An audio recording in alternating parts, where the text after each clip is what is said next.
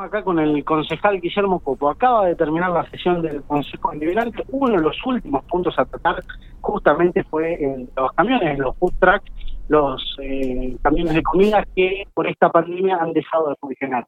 Eh, imagino, Guillermo, que fue una de las problemáticas que plantearon los vecinos sobre esto, ¿no? Sí, la verdad es que algunos vecinos nos han planteado la cuestión de, eh, sobre todo, el, el, poder eh, poner los, los camiones de food truck en, en la plaza era un lugar, digamos, donde realmente había una comercialización importante para ellos y que eh, habíamos hecho las averiguaciones correspondientes con el Ejecutivo y lo que nos dijeron es justamente que se podían poner en el resto de la ciudad, pero en la plaza no. Entonces lo que estamos solicitando es que hubo una una apertura, digamos, para la de eh, los, el resto de los comerciantes, me parecería importante, digamos, darle la posibilidad de la vuelta de los food trucks a, a la Plaza San Martín, sobre todo que es el lugar que todavía no estaba habilitado. Esto se aprobó para pedirle al Ejecutivo, ¿no? Sí, sí, exactamente. Es un proyecto de resolución por el cual nosotros le pedimos al Ejecutivo, se aprobó por unanimidad, eh, en lo que oficialista también lo acompañó, para justamente solicitarle al Ejecutivo que se regularice esa situación con, los subtas. Bueno, otra de las cuestiones que se aprobó en esta sesión del Consejo Deliberante tiene que ver con sesionar virtualmente en aquellas personas, en aquellos concejales y concejalas que estén aislados.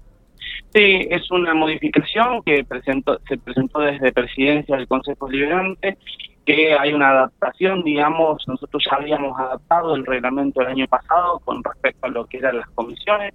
Recordar que se hizo todo el año de comisiones en, en eh, por vía electrónica, por, Zoom, y eh, lo que se pidió ahora es justamente hacer que las personas que se encuentren aisladas eh, o sean positivos, que puedan tanto en lo que es comisiones como lo que es las sesiones lo pueden hacer de manera virtual.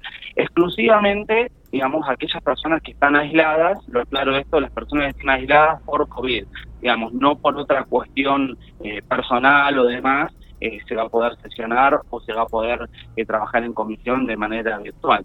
Imagino que todavía falta la cuestión técnica de cómo se va a realizar dentro del Consejo o ya tienen preparado en vivo para la transmisión en vivo y todo eso es algo que lo manejan la gente de presidencia de comunicación a eso. Nosotros lo que teníamos que adaptar, digamos, es el reglamento justamente por si es necesario llevarlo adelante esto. Es lo mismo que sucede, digamos, en el Congreso de la Nación, para hacer una comparación, y tengo entendido, según alguna charla informal que tuve con algún concejal, que se podría estar también eh, llevando adelante en la Cámara de Diputados de la provincia de La Paz.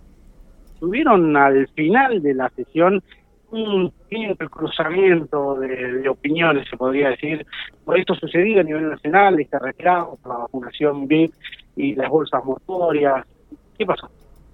El bloque del Frejupa presenta un rechazo al, hecho este sucedido de violencia simbólica con respecto a las bolsas mortuorias. Yo la verdad que eh, la locución que hice tiene que ver con que acompaño, porque me parece que ningún tipo de, violencia ejercida desde lo político eh, tiene, tiene lugar en este país ya.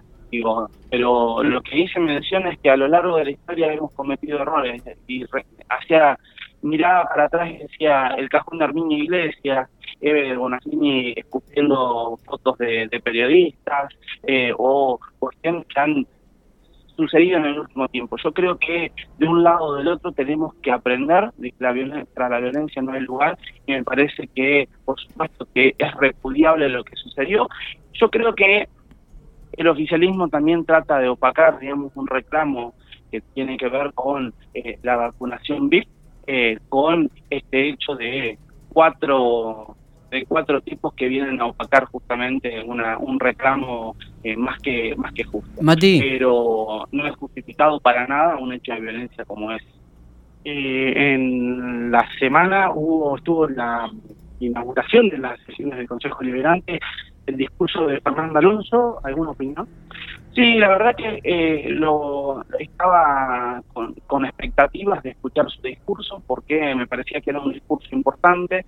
Es el segundo discurso, pero es el primero post pandemia que con el cual nos, íbamos a encontrar y creo que podía marcar un redireccionamiento justamente del departamento ejecutivo eh, por lo que sucedió todo este año de, pandemia. Me parece que hay cosas importantes y positivas para resaltar, digo, la cuestión de la inversión en maquinaria, yo creo que es algo que Pico necesita que desde el periodo pasado se viene reclamando, parecía que la municipalidad de Pico le era imposible comprar un camión o una maquinaria, digo, se ha podido comprar con eh, fondos propios y también se han recibido de eh, fondos provinciales y nacionales, me parece eso importantísimo.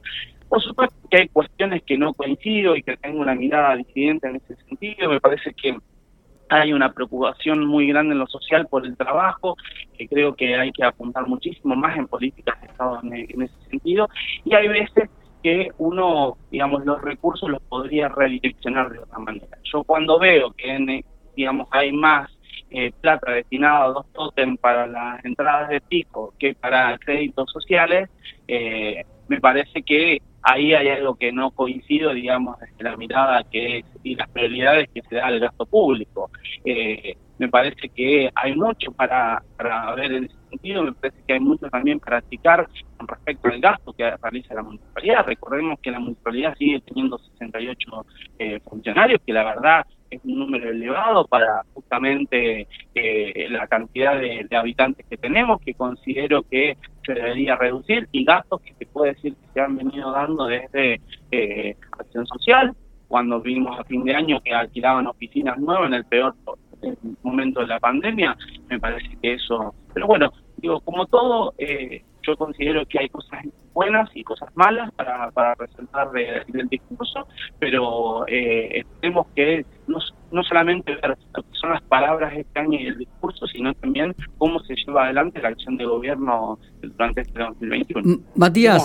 Y estamos cada vez más cerca de las elecciones. No sabemos si va a haber paso y, y cómo van a ser las generales o cómo va a ser. ¿Cómo está el radicalismo? ¿Se han podido reunir, juntar? Mira, la verdad que hace falta el cronograma electoral, no hay una certeza en lo más mínimo sobre qué va a suceder ni cómo, cuáles van a ser las reglas de juego, si va a haber pasos, si no va a haber pasos, qué, qué método si se sacan los pasos, qué método se puede llegar a aplicar. La cuestión en el, partido, la verdad que es una cuestión compleja porque me parece que al radicalismo le está haciendo falta justamente una discusión en el seno de la convención, que es un lugar muy importante para el radicalismo y que no se está dando, eh, y eso es lo que lleva muchas veces a lo que no se pueda, eh, no se ha podido, no se ha querido el radicalismo reunir en una convención, hace que se lo discuta muchas veces por los medios. Yo coincido con algunos dirigentes, como por ejemplo el senador Marino, que dice no es momento de candidatura. Yo creo que estamos todavía muy lejos de eso y que la preocupación de la gente es cómo solucionar el problema del laburo, cómo solucionar la cuestión de la pandemia y demás, pero estamos lejos para todavía hablar de candidatura. Me parece que cuando un dirigente habla de candidatura es porque eh, realmente no tiene la preocupación puesta donde la gente tiene puesta la mirada. Hoy Marino va a hacer una conferencia de prensa, 10 o 10, 30, no recuerdo, en Santa Rosa. Eh, se estima que va a hablar de candidaturas o, de algo con las elecciones. Te voy a ser totalmente sincero, sé que va a haber una conferencia de prensa, pero no tengo eh, información de qué es lo que se va a hablar en esa conferencia de prensa.